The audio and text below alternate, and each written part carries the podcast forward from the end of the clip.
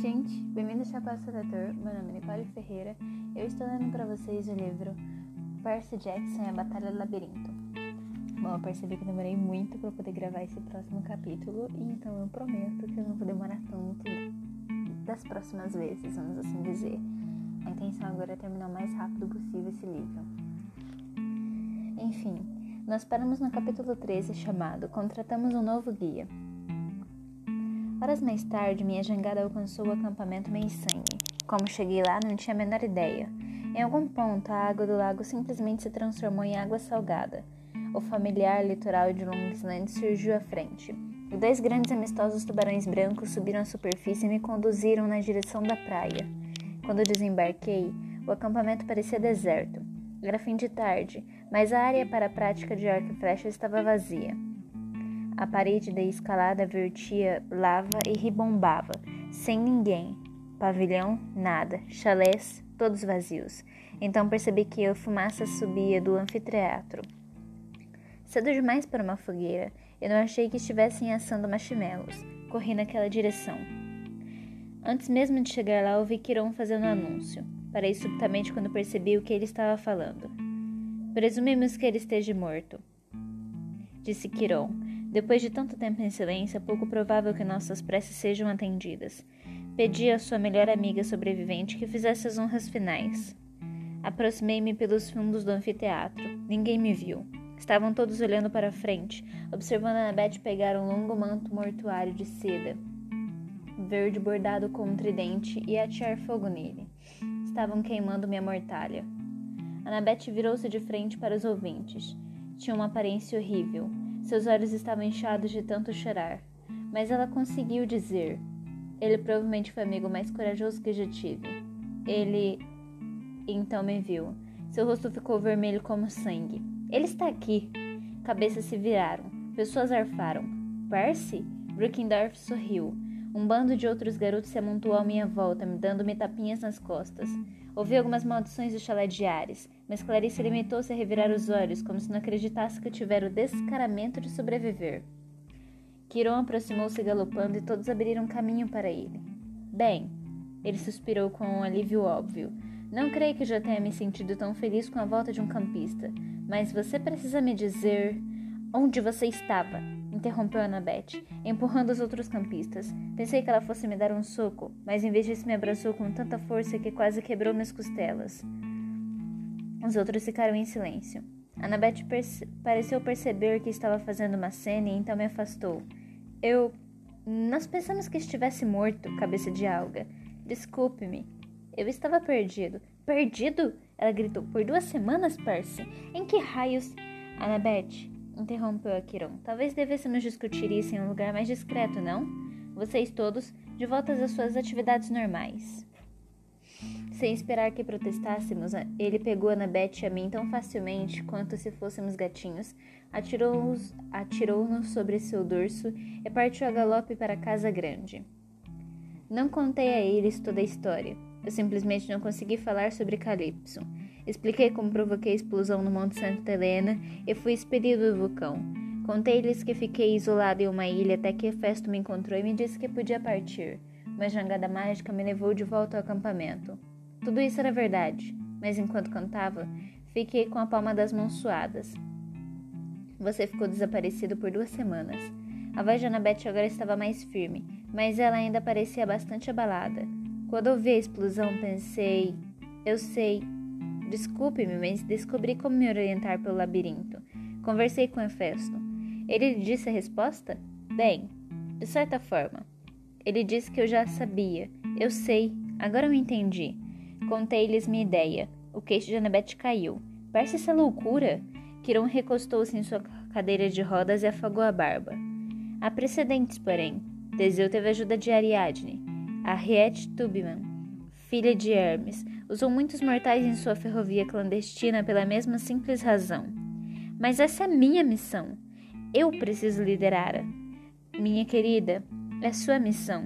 Queiram parecer pouco à vontade, mas você precisa de ajuda. Esperar que isso ajude, por favor, é errado, é covarde, é. É difícil de admitir que precisamos de ajuda de um mortal. Eu disse, mas é verdade. Annabeth me olhou furiosa. Você é a pessoa mais irritante que já conheci. E saiu da sala enfurecida. Fiquei olhando o vão da porta. Minha vontade era de chutar algo. Já era a história de ser amigo mais corajoso que ela já teve.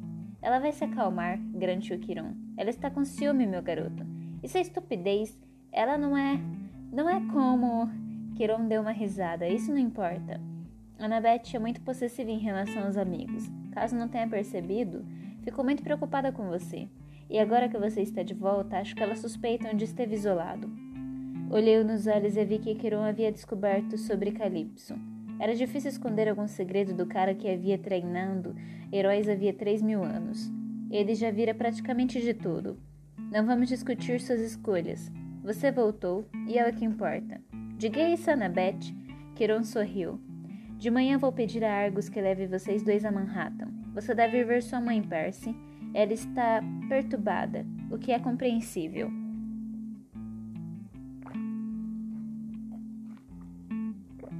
Meu coração palpitou. Em todo aquele tempo na ilha de Calypso, eu nunca nem pensei em como minha mãe estaria se sentindo. Provavelmente pensava que eu estivesse morto. Devia estar arrasada. O que havia de errado comigo que nem sequer considerará isso? Kiron? Falei. E quanto a Grover e Tyson? Você acha. Não sei, meu garoto. Kiron olhou para a lareira vazia. Juniper está bastante aflita. Os galhos, dela, os galhos dela estão ficando todos amarelos. O Conselho dos Anciões do Casco Fendido revogou in abstentia a licença de buscador de Grover. Supondo-se que ele volte vivo, irão forçá-lo a um exílio vergonhoso. Ele suspirou. No entanto, Grover e Tyson são muito engenhosos. Ainda podemos ter esperanças. Eu não devia tê-los deixado ir. Grover tem seu próprio destino, e Tyson foi bravo em segui-lo. Você saberia se Grover estivesse em perigo mortal, não acha? Suponho que sim. O elo de empatia, mas. Tem mais um fato que preciso lhe contar, Percy, afirmou ele. Na verdade, dois fatos desagradáveis. Ótimo. Chris Rodrigues, nosso hóspede. Lembrei-me do que tinha visto no porão. Clarice tentando conversar com ele enquanto Chris balbuciava frases sobre o labirinto. Ele morreu? Ainda não, disse Kiron sombrio, mas está muito pior. Agora está na enfermaria fraco demais até para se mexer. Precisei mandar Clarice retornar às atividades regulares porque ela ficava o tempo todo na cabeceira dele. Ele não reage a nada, não come nem bebe, nenhum de meus medicamentos ajuda. Ele simplesmente perdeu a vontade de viver. Estremeci. Apesar de todos os problemas que tive com Clarice, eu me senti péssimo por ela. Ela se empenhara tanto em ajudá-lo, e agora que eu já estivera no labirinto, pude entender por que era tão fácil para o fantasma de Minos levar Cris à loucura. Se eu estivesse perambulando por lá sozinho, sem a ajuda de meus amigos, nunca teria conseguido sair. Lamento dizer que a outra notícia é ainda menos desagradável. Menos agradável. Quinto desa Quintus desapareceu. Desapareceu? Como? Há três noites ele entrou furtivamente no labirinto. Juniper viu. Parece que você estava certo sobre ele. Ele é espião de Luke. Contei a Kiron sobre o rancho Triplo G, onde Quintus havia comprado seus escorpiões e que Gerion vinha fornecendo suprimentos para o exército de Cronos. Não pode ser coincidência. Kiron suspirou profundamente. Tantas traições. Eu tinha esperanças de que Quintus provasse que era um amigo. Parece que julguei mal. É quanto a senhora O'Leary? Perguntei. O cão infernal ainda está na arena. Não deixa ninguém se aproximar. Não tive coragem de colocá-lo à força em uma jaula ou de destruí-lo. Quintus não a deixaria para trás assim, simplesmente. Como eu disse, Percy, parece que estávamos enganados a respeito dele. Agora você precisa se preparar para amanhã cedo. Você e Annabeth ainda têm muito que fazer. Deixei-o em sua cadeira de rodas fitando a lareira com um olhar triste. Imaginei quantas vezes ele havia sentado ali, esperando heróis que nunca voltaram.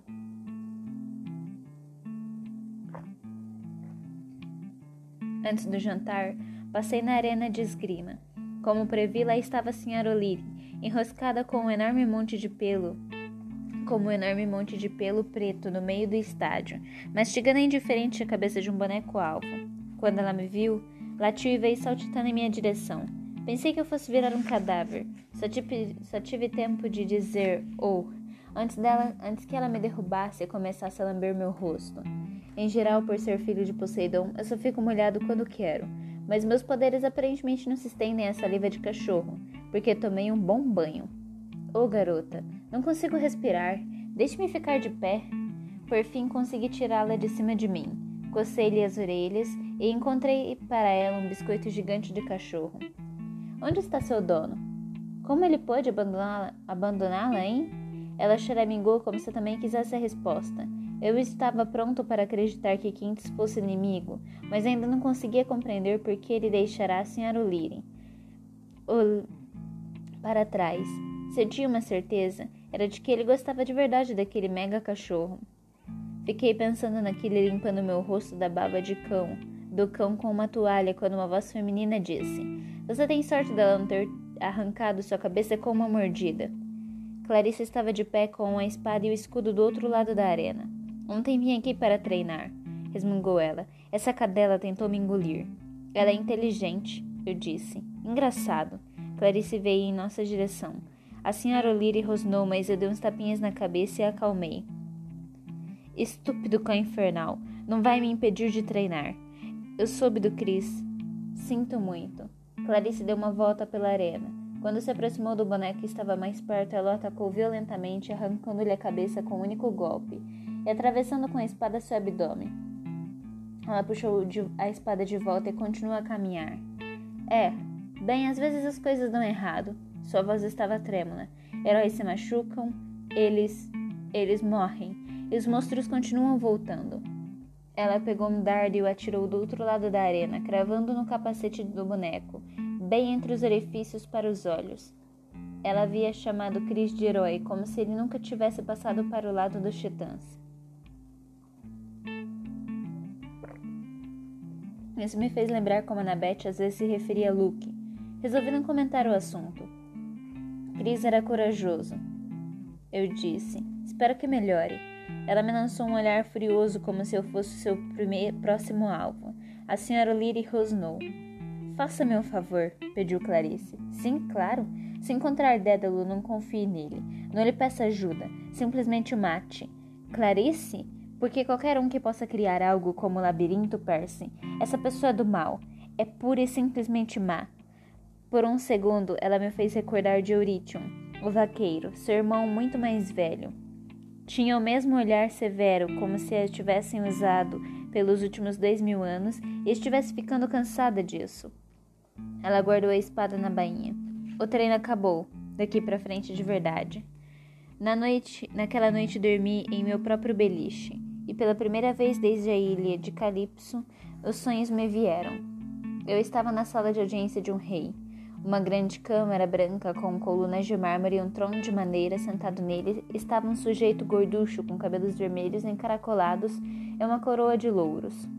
Ao seu lado viam-se três garotas que pareciam suas filhas. Todas tinham o mesmo cabelo ruivo e vestiam túnicas azuis.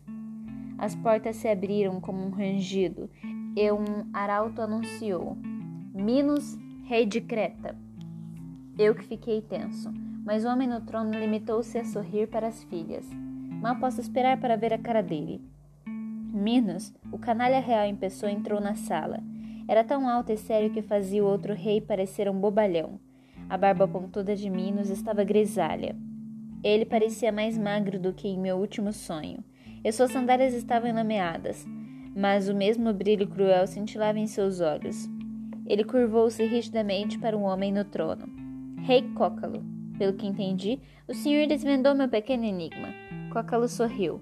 Nem um pouco pequeno, menos, principalmente quando o senhor anuncia pelos quatro cantos do mundo que está disposto a pagar mil talentos de ouro para quem conseguir resolvê-lo. A oferta é verdadeira? Minos bateu palmas. Dois guardas musculosos entraram, carregando com dificuldade uma grande caixa de madeira. Colocaram-na aos pés de Cócalo e abriram. Pilhas de barras de ouro cintilavam. Deviam valer uns zilhões de dólares. Cócalo assoviou admirado. O senhor deve ter levado seu reino à falência para pagar essa recompensa, meu amigo. Isso não é assunto seu. Cócalo deu de ombros. O enigma era bastante simples, na verdade. Onde meus criados o resolveu. Pai, advertiu uma das garotas. Parecia mais velha, ligeiramente mais alta que as outras. Cócalo a ignorou. Pegou uma concha espiralada das dobras de sua túnica. Um fio de prata havia sido introduzido na concha, de forma que ela pendia como imensa conta em um, em um cordão. Menos deu um passo à frente e pegou a concha. Um de seus criados, o senhor disse? Como foi que ele passou o fio sem quebrar a concha? Usou uma formiga, pode acreditar. Amarrou um fio de seda na pequena criatura e a convenceu a atravessar a concha, colocando mel do outro lado. Homem engenhoso? disse Minos. Ah, de fato. É o tutor de minhas filhas. Elas gostam muito dele. Os olhos de Minas se tornaram frios. Eu me preocuparia com isso. Eu queria avisar Cócalo. Não confie nesse cara joga na masmorra, com alguns leões famintos ou coisa parecida. Mas o rei ruivo limitou-se a dar uma risadinha. Não se preocupe, Minos. Minhas filhas são sábias para a idade que têm. Agora quanto ao meu ouro, certo? Mas veja, o ouro é para o homem que solucionou o enigma. E só pode haver um homem assim. O senhor está abrigando Dédalo. Cócalo desconfortável mudou de posição no trono. Como sabe o nome dele? Ele é um ladrão. Já serveu em minha corte. Cócalo. Colocou minha própria filha contra mim. Ajudou um usurpador a me fazer de boba em meu palácio. E então fugiu, fugiu à justiça. Há dez anos que o estou perseguindo. Eu não sabia nada disso, mas ofereci minha proteção a um homem. Ele tem sido muito prestativo. Eu lhe ofereço uma opção. Entregue-me o fugitivo e este ouro é seu. O arrisque fazer de mim seu inimigo. O senhor não vai querer Creta como inimiga. Cócalo empalideceu. Achei estupidez ele parecer tão amedrontado em sua própria sala do trono. Bastava convocar seu exército ou algo assim. Minos só tinha dois guardas, mas Cócalo simplesmente ficou lá sentado no trono suando. Pai, o senhor não pode, disse a filha mais velha. Silêncio, Elia. Cócalo enroscava sua barba. Olhou novamente para o, o ouro cintilando. Isso me aflige, Minos. Os deuses não amam um homem que quebra seu juramento de hospitalidade. Os deuses tampouco amam aqueles que acolhem criminosos. Muito bem, Cócolo assentiu. O senhor terá seu homem acorrentado. Pai? exclamou ela de novo. Então ela se controlou, passou a um tom mais doce. Pelo menos nos deixe preparar um banquete para nosso convidado. Depois de uma longa jornada, ele merece um banho quente, roupas novas e uma refeição decente. Eu me sentiria honrada em preparar pessoalmente o banho. Ela ofereceu um lindo sorriso a Minos. E o velho rei resmungou. Creio que um banho não cairia mal. Olhou para Cócalo. Vejo no jantar, meu senhor, com o prisioneiro. Por aqui, sua majestade, disse Elia. Ela e as irmãs conduziram Minos para fora da sala do trono. Eu os acompanhei até a sala de banhos decorada com azulejos de mosaico. O ar estava repleto de vapor. Uma torneira aberta jorrava água quente na banheira. Ela e as irmãs encheram com pétalas de rosa e algo que devia ser sabonete líquido de, da Grécia antiga, porque logo a água estava coberta com espu, espuma multicolorida. As garotas viraram-se de lado enquanto Minos despia sua túnica e entrava na banheira. Ah, um banho excelente. Obrigado, minhas meninas. A jornada foi de fato muito longa. Está perseguindo sua presa há dez anos, meu senhor? Indagou ela piscando. Deve ser muito determinado. Nunca me esqueço de nenhuma dívida. Minos sorriu. Seu pai foi sábio em concordar com meu pedido. Ah, de fato, meu senhor, disse Elia. Achei que ele estava exagerando na bajulação, mas o velho estava caindo. As irmãs de Elia gotejaram um óleo perfumado na cabeça do rei. Sabe, meu senhor, Dédalo pensou mesmo que o senhor viria. Achou que o enigma podia ser uma armadilha, mas não resistiu à tentação de resolvê-lo. Minos franziu a testa. Dédalo lhe falou sobre mim? Sim, meu senhor. Ele é um homem mau, princesa. Minha própria filha se rendeu ao feitiço dele. Não lhe, deu, não lhe dê ouvidos. Ele é um gênio. E acredita que a mulher é tão inteligente quanto o homem. Foi o primeiro a nos ensinar como se de fato pensássemos sozinhas. Talvez sua filha tenha sentido mesmo. Menos tentou se sentar, mas as irmãs de Ellie o empurraram de volta à água. Ele apostou-se atrás dele. Tinha três pequenas esferas na palma da mão. A princípio pensei que fossem cápsulas com produtos de banho, mas ela as atirou na, na água e das cápsulas passaram a germinar fios de bronze, que começaram a se enrolar ao rei, amarrando seus tornozelos, prendendo suas mãos ao lado do corpo, envolvendo seu pescoço. Embora eu odiasse Minos, era horrível assistir aquilo. Ele se debateu e gritou, mas as garotas eram bem mais fortes. Logo ele estava indefeso, deitado na banheira, com o queixo na superfície da água. Os fios de bronze continuavam a se enroscar nele, como um casulo espremendo seu corpo. O que você quer? perguntou Minos. Por que está fazendo isso? Dédalo tem sido bom conosco, Sua Majestade. Elia sorriu. Eu não gosto que ameacem meu pai. Diga, Dédalo. Diga que vou caçá-lo mesmo depois da morte. Se existir alguma justiça no mundo inferior, minha alma vai persegui-lo por toda a eternidade. Bravas palavras, Sua Majestade. Desejo-lhe sorte em sua busca de justiça no mundo inferior. E com isso, os fios envolveram o rosto de Minos, transformando em uma múmia de bronze. A porta da sala de banho se abriu. Dédalo entrou carregando uma mala de viagem. Ele havia cortado o cabelo bem rente. Barba estava totalmente branca. Parecia frágil e triste, mas estendeu a mão e tocou a testa da múmia. Os fios desataram-se e afundaram na, banhe na banheira. Nada havia dentro deles. Era como se o rei Minos tivesse simplesmente se dissolvido. Uma morte sem dor, ponderou Dédalo, mais do que ele merecia. Obrigado, minhas princesas. Ellie o abraçou. Não pode ficar aqui, professor. Quando nosso pai descobrir, sim, receio que eles tenha trazido problemas. Ah, não se preocupe conosco. Papai vai ficar suficientemente feliz com o dinheiro daquele velho. E Creta fica muito distante daqui. Mas ele vai culpar o senhor pela morte de Minos. Precisa fugir para algum lugar seguro. Algum lugar seguro, repetiu o velho. Durante os anos fugi de reino em reino procurando um lugar seguro. Temo que Minos tenha dito a verdade. A morte não impedirá de me perseguir. Não haverá lugar sob o sol que possa me abrigar assim que a notícia deste crime correr. Então, para onde irá? perguntou Elia. Para onde jurei nunca mais entrar, respondeu Dédalo. Minha prisão pode ser meu único santuário. Não entendi. É melhor que não entenda mesmo. Mas e quanto ao mundo inferior? Uma das irmãs perguntou. Um julgamento terrível aguardará. Todo homem deve morrer. Talvez. Então, disse Dédalo. Então tirou um pergaminho da mala, o mesmo que eu vi em meu último sonho com as anotações do sobrinho. Talvez não, ele deu um tapinha no ombro de Elia, então abençoou ela e as irmãs. Olhou mais uma vez para os fios de cobre cintilando no fundo da banheira. Encontre-me se puder, rei dos fantasmas. Ele se virou para a parede de mosaicos e tocou um azulejo. Um sinal brilhante surgiu com a letra grega, delta, e a parede deslizou para o lado. E as princesas deixaram escapar um arquejo. Você nunca nos falou de passagens secretas, disse Elia tem estado muito ocupado. O labirinto tem estado ocupado, corrigiu Dédalo. Não tentem me seguir, minhas queridas. Se dão valor à sua sanidade.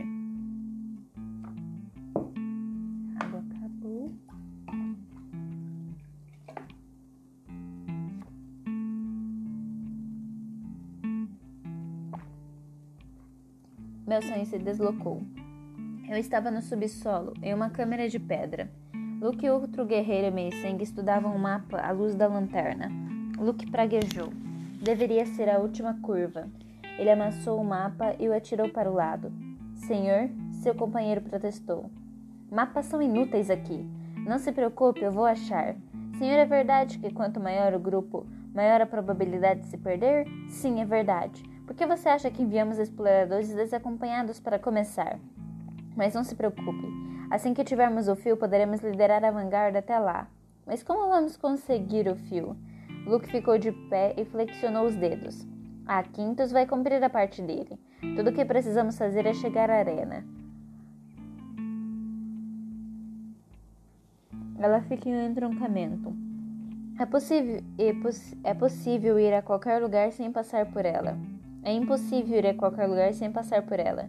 Por isso é necessária uma trégua com seu dono. Só precisamos nos manter vivos até, até, Senhor. Uma nova voz veio do corredor. Outro cara vestido uma armadura grega surgiu correndo, carregando uma tocha. As Dracnei encontraram meio sangue. Sozinho? Andando pelo labirinto? Luke franziu a testa. Sim, senhor. É melhor vir rápido. Estão na próxima câmera. Ele está encurralado. Quem é? Ninguém que eu já tenha visto, senhor. Luke assentiu. Uma bênção de Cronos. Venha, Talvez possamos usar esse meio-sangue. Eles dispararam pelo corredor e eu acordei no sobressalto, evitando a escuridão. o meio-sangue sozinho, andando pelo labirinto. Levei muito tempo para conseguir dormir de novo. Na manhã seguinte, cuidei para que a senhora Ulires tivesse bastante, tivesse bastantes biscoitos de cachorro. Pedi a Breckdorf que ficasse de olho nela, o que não pareceu deixá-lo muito feliz. Em seguida, subi a colina meio sangue encontrei Annabeth e Argus na estrada. Annabeth e eu não conversamos muito na van.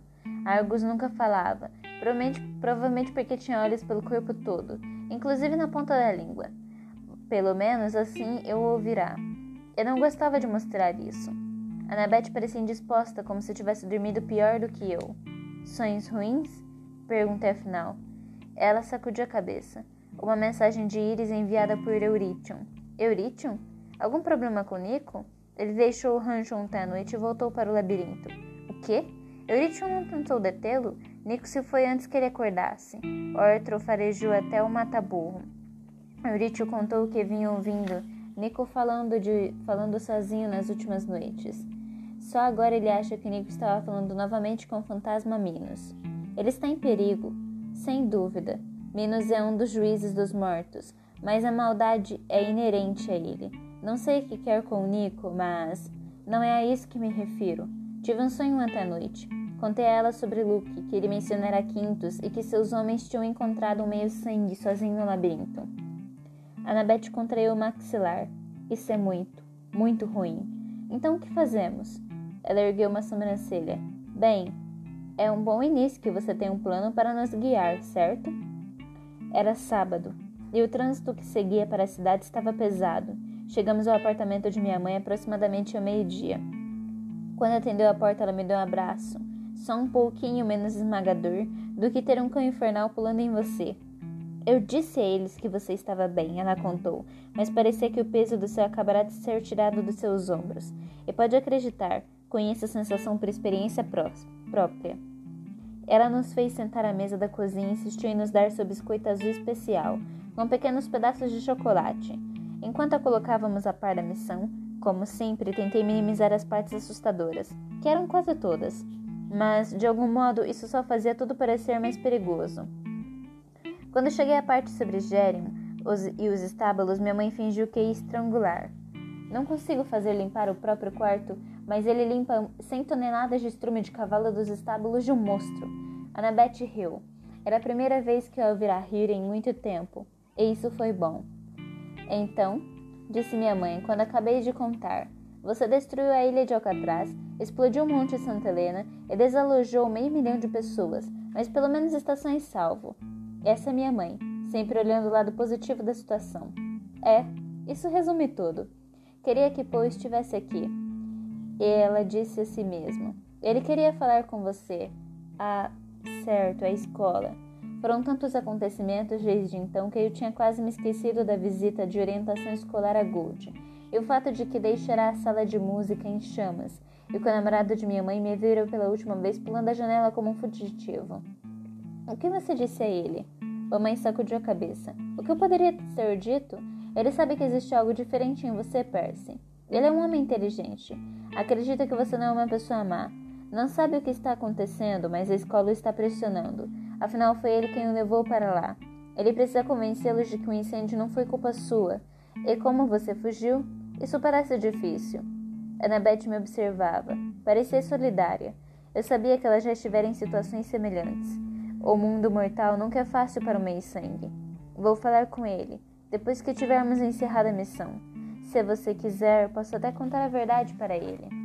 Minha mãe pôs a mão em meu ombro. Você faria isso? Bem, sim, mas ele vai achar que somos loucos. Ele já acha isso. Então não temos nada a perder. Obrigada, Percy. Vou dizer a ele que você estará de volta em. Ela franziu a testa. Quando? O que vai acontecer agora? Annabeth quebrou seu biscoito ao meio. Percy tem um plano. Relutante, contei à mamãe. Ela sentiu devagar. Parece muito perigoso, mas pode funcionar. Você tem o mesmo poder, não tem? Você pode ver através da névoa. Mamãe suspirou. Não tanto agora. Quando mais nova era mais fácil. Mas sim, sempre pude ver mais do que era bom para mim. Foi uma das características que chamou a atenção de seu pai quando nos conhecemos. Mas tenham cuidado. Prometam que ficarão em segurança. Vamos tentar, Sra. Jackson, disse Annabeth, mas manter seu filho em segurança é uma tarefa difícil. Ela cruzou os braços e olhou pela janela da cozinha. Fiquei brincando com o guardanapo e tentei nada dizer. Minha mãe franziu a testa. O que está vendo com vocês dois? Estão brigando? Nenhum dos dois respondeu. Entendi, disse mamãe. E me perguntei se ela podia ver através de mais coisas do que a névoa. Parecia que ela entendia o que estava acontecendo entre mim e Annabeth, mas eu com toda certeza não. Bem, lembrem-se de que Grover e Tyson estão contando com vocês dois, disse ela. Eu sei. Annabeth e eu falamos ao mesmo tempo, o que me deixou ainda mais constrangido. Mamãe sorriu. Parece melhor você usar o telefone no hall. Boa sorte. Fiquei aliviada em sair da cozinha, embora estivesse nervoso com o que estava prestes a fazer. Fui até o telefone e fiz a ligação. O número se apagará da minha mão havia muito tempo, mas tudo bem. Sem querer, eu o tinha decorado. Combinamos um encontro na Times Square. Encontramos Raquel Elizabeth Dare diante do Marriott Martins e ela estava completamente pintada em dourado. E digo, seu rosto, seu cabelo, suas roupas, tudo, parecia que tinha sido tocada pelo rei Midas. Estava de pé como uma estátua, com quatro outros garotos, todos pintados com tinta metálica, cobre, bronze e prata. Estavam imobilizados em diferentes poses. E alguns turistas passavam apressados por eles, enquanto outros paravam para olhá-los. Alguns jogavam moedas no pedaço de linóleo na calçada.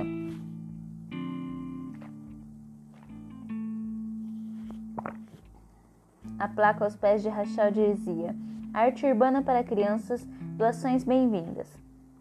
Annabeth e eu ficamos ali parados por uns cinco minutos, olhando para Raquel. Mas se ela nos viu, não demorou, não demonstrou. Ela não se moveu nem piscou.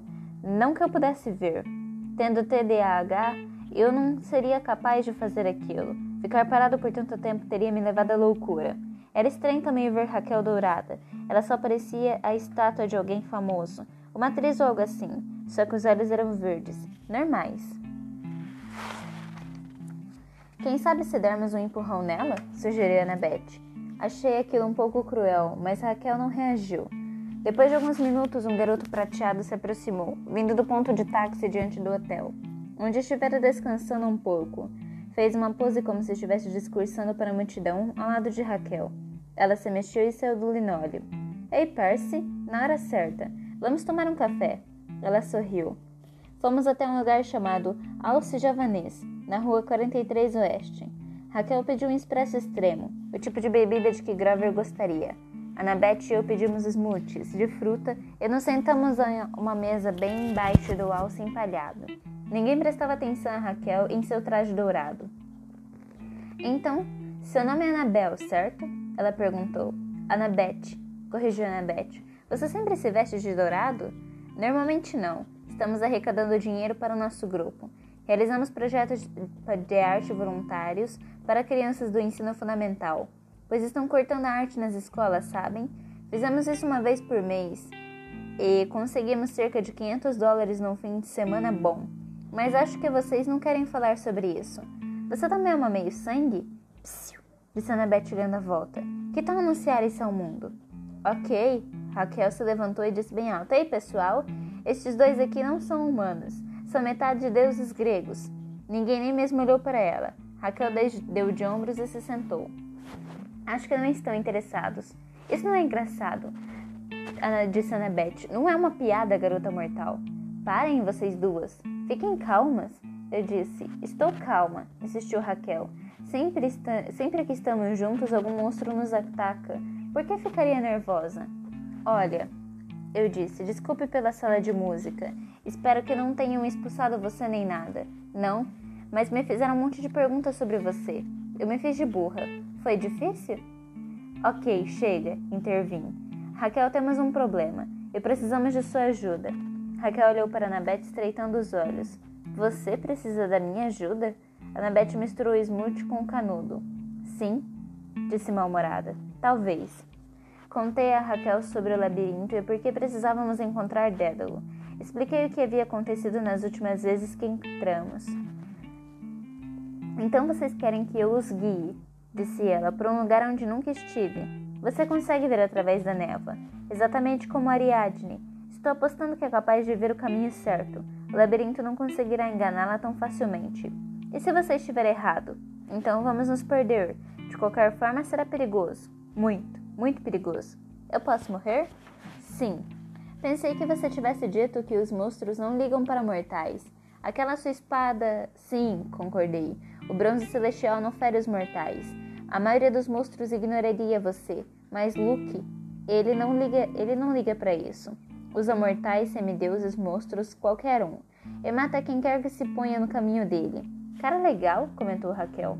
Ele está sob a influência de um titã, defendeu Annabeth. Foi iludido. Raquel correu olhar entre mim e Annabeth algumas vezes. Ok, estou dentro. Eu pisquei. Não havia imaginado que seria tão fácil. Tem certeza? Ah, meu verão ia ser mesmo chato. Essa foi a melhor oferta que eu tive até agora. Então, o que devo procurar? Precisamos encontrar uma entrada para o labirinto. Tem uma no acampamento Meio Sangue, mas você não pode entrar lá, entrar lá. Está fora dos limites para os mortais. Ela disse mortais como se fosse alguma doença terrível, mas Raquel se limitou a sentir. Ok. Como é uma entrada para o labirinto? Pode ser qualquer coisa. Uma parte de um muro, uma rocha, uma porta, um buraco de esgoto, mas deve ter a marca de Dédalo a letra grega delta reluzindo em azul. Como este? Raquel desenhou a letra delta com a água na nossa mesa. Exato, disse Annabeth. Você sabe grego? Não, respondeu Raquel. Ela tirou do bolso uma grande escova de cabelo de plástico azul e começou a escovar o cabelo, livrando-o da cor dourada. Vou me trocar. É melhor vocês irem comigo, Marriott. Por quê? perguntou Annabeth. Porque tem uma entrada assim no porão do hotel, onde guardamos nossas roupas. Ela tem uma marca de Dédalo. E este foi o capítulo 13. Eu espero que vocês tenham gostado. A gente se vê no capítulo 14 chamado Meu irmão duela comigo até a morte. Até breve!